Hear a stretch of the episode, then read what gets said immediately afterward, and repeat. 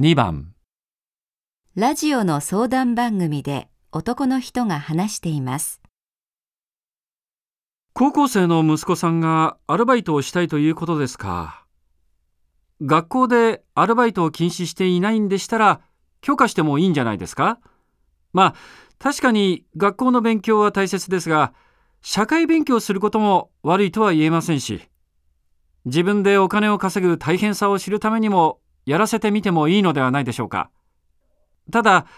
アルバイトだけにならないよう学校の勉強もおろそかにしない約束も必要だとは思いますが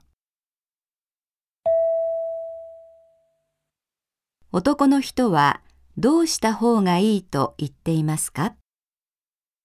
？1学校で禁止されているのでアルバイトをしてはいけない。2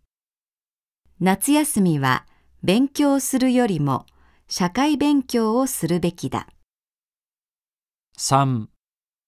いい社会勉強になるのでアルバイトをしても構わない。4